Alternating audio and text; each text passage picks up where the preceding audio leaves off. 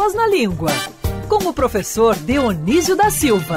Oferecimento Dr. Roberto Guida, cardiologista e clínico geral. Cuide da sua saúde. CRM 52494629. Ligue 24309063.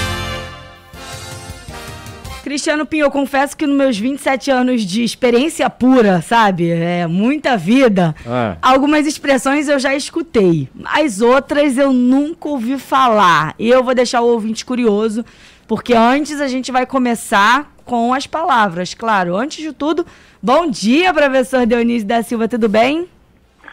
Bom dia, Agatha querida. Bom dia, Cristiano. Estou assistindo vocês aqui, ouvindo de São Paulo, onde agora estou. Então, posso dizer que aquelas observações que você fez, Agatha, para mim são sempre encantadoras, porque o detalhe é, é revelador, né? A gente tem que aprofundar esse detalhe aí do Cristiano Pinho, viu? No cabelo. Mas ele ajeitou o cabelo agora, ele botou É, pra lógico baixo. que eu ajeitei. E eu tava brincando, tá, gente? Não, eu tenho Agatha. certeza que a live subiu muito depois que eu falei do seu É. cabelo, porque as pessoas ficaram curiosas. O, o Luke, que sempre adora brincar aqui comigo, ele faz menção às vezes à minha barba, dizendo que é uma linda barba, mas eu sei que ele tá debochando.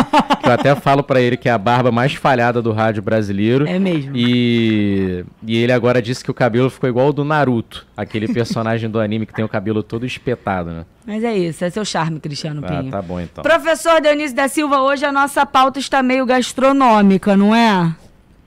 É um Frutos do pouquinho, né? Porque lembra ostras e muita gente gosta de outra. Muito. Certamente não gosta de ostracismo.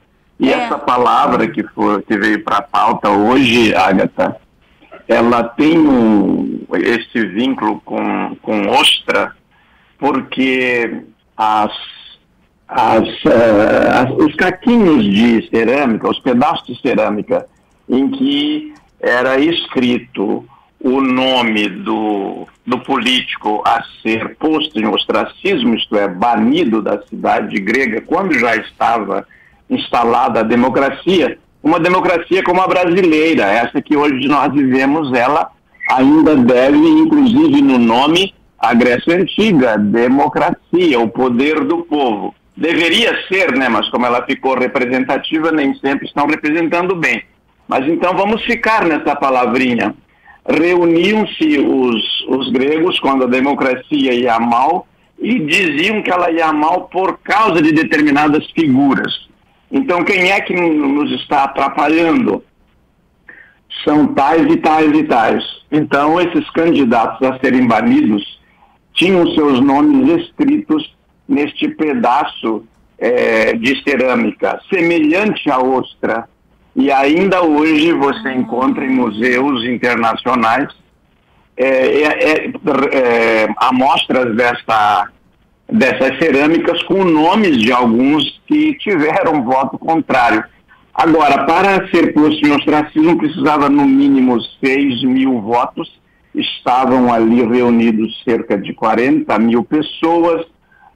A gente diz democracia é o governo do povo pelo povo, mas não é bem assim, porque as mulheres não votavam, os estrangeiros não votavam, tinha que ter 21 anos, não eram tantos assim. E então a pessoa era banida, recebia a pena de ostracismo. Para concluir essa minha primeira parte, queria dizer a vocês que hoje o pavor de todo político, eu circulo entre eles e colho ali palavras que às vezes trago para a pauta, é ser ignorado pela mídia, porque daí ele não fica, parece que ele não fica existindo, ele não é noticiado. Pode vir a disputa aí quando, quando aparece uma câmera, quando aparece um microfone, ele quer falar para não cair no ostracismo. Isso que eu ia te perguntar, professor. Então agora fez todo sentido para mim. Eu não sabia a origem dessa expressão que a gente utiliza para falar quando alguém sumiu do mapa, né? Agora trazendo uma outra expressão. No jornalismo mesmo, a gente usa bastante quando você tem aquele cara, sei lá, que é um jornalista conceituado, tá ali apresentando um dos jornais de mais audiência no, no jornalismo brasileiro. Depend, é, de repente ele é afastado, como a gente diz, colocado na geladeira, e aí, enfim, vai começando a ser esquecido, a ser esquecido até que ninguém mais fala nele, e aí você costuma falar, ah, isso aí caiu no ostracismo. Quando você for ver, o nome dele foi colocado numa ostra, que é por isso que tem relação, né, professor?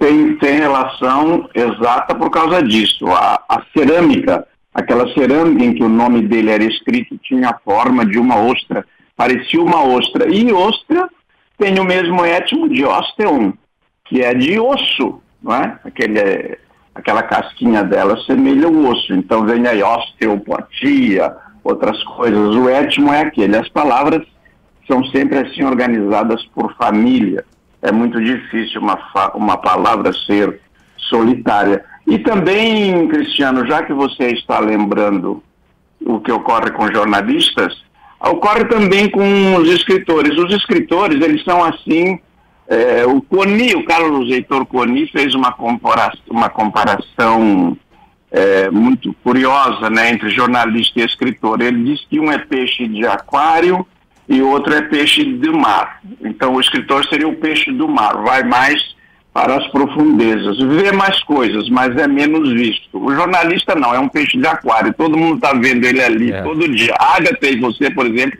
eu vejo e ouço todos os dias.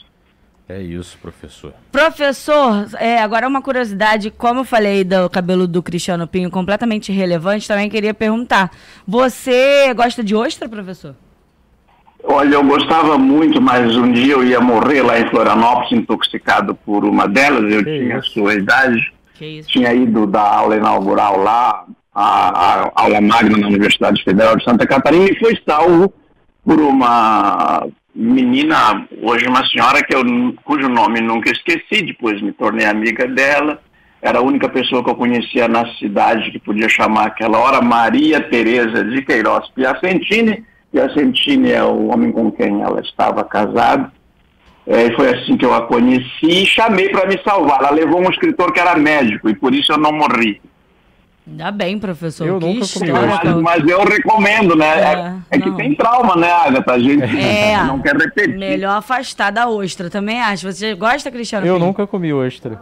Nem na, eu na tenho praia, que né? refinar um pouco mais o meu paladar, é, nem não, na é. praia. É, mas é meio gosmento, assim. Não sou muito fã também, não, professor. Vou, vou ser empática. A sua história é, também não vou comer mais. Eu tô tá? vendo aqui no Google que tem alguns pratos você pode gratinar, Chiques. por exemplo, fazer com que ela fique menos gosmenta, né? E é. mais crocantezinha.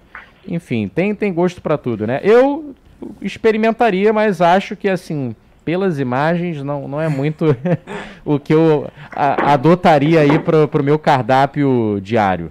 Professor, vamos para nossa expressão? Vamos.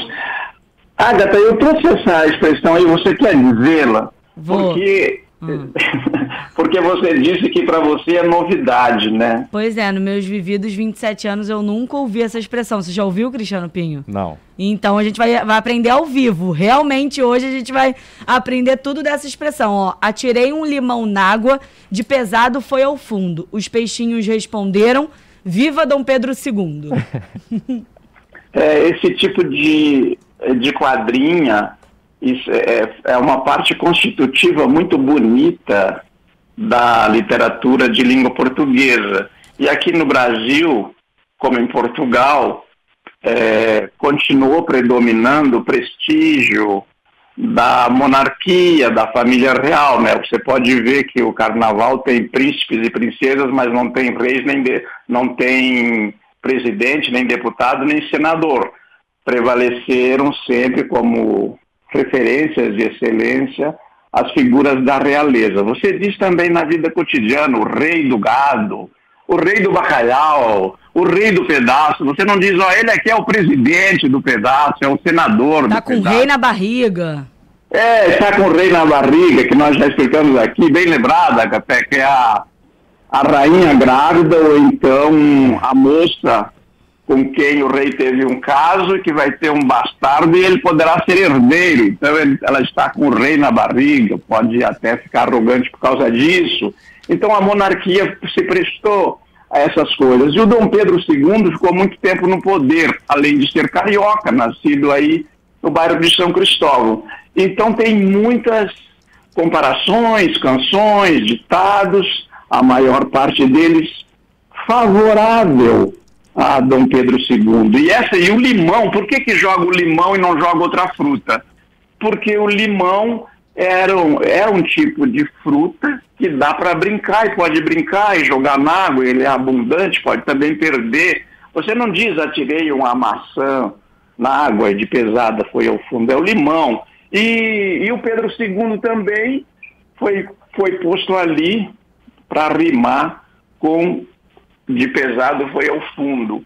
São autoexplicativas, não tem lógica nenhuma. E para concluir, Agatha, veja você, Cristiano também, sobretudo nossos ouvintes, o que quer dizer esquindolele? Não quer dizer nada, né? É posto ali para rimar.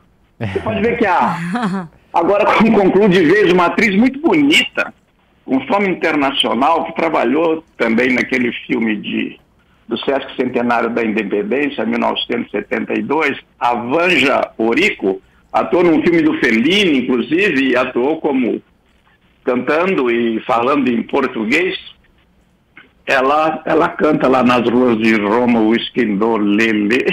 Os italianos acham bonito e tal. É bonito, é pela sonoridade, não quer dizer nada. É, não, às vezes bota só para rimar mesmo e não tem função nenhuma ali, né, professor? Não. Bom, professor Dionísio da Silva, diz, dito isto. É, te... Agora eu vim procurar aqui ah. no Google, tô achando um monte de atirei o limão. Atirei um limão na água e fiquei vendo na, na margem. Os peixinhos responderam: quem tem amor tem coragem. Atirei um limão na água e caiu enviesado. Ouvi um peixe dizer: melhor é o beijo roubado. Atirei o limão na água e assim vai.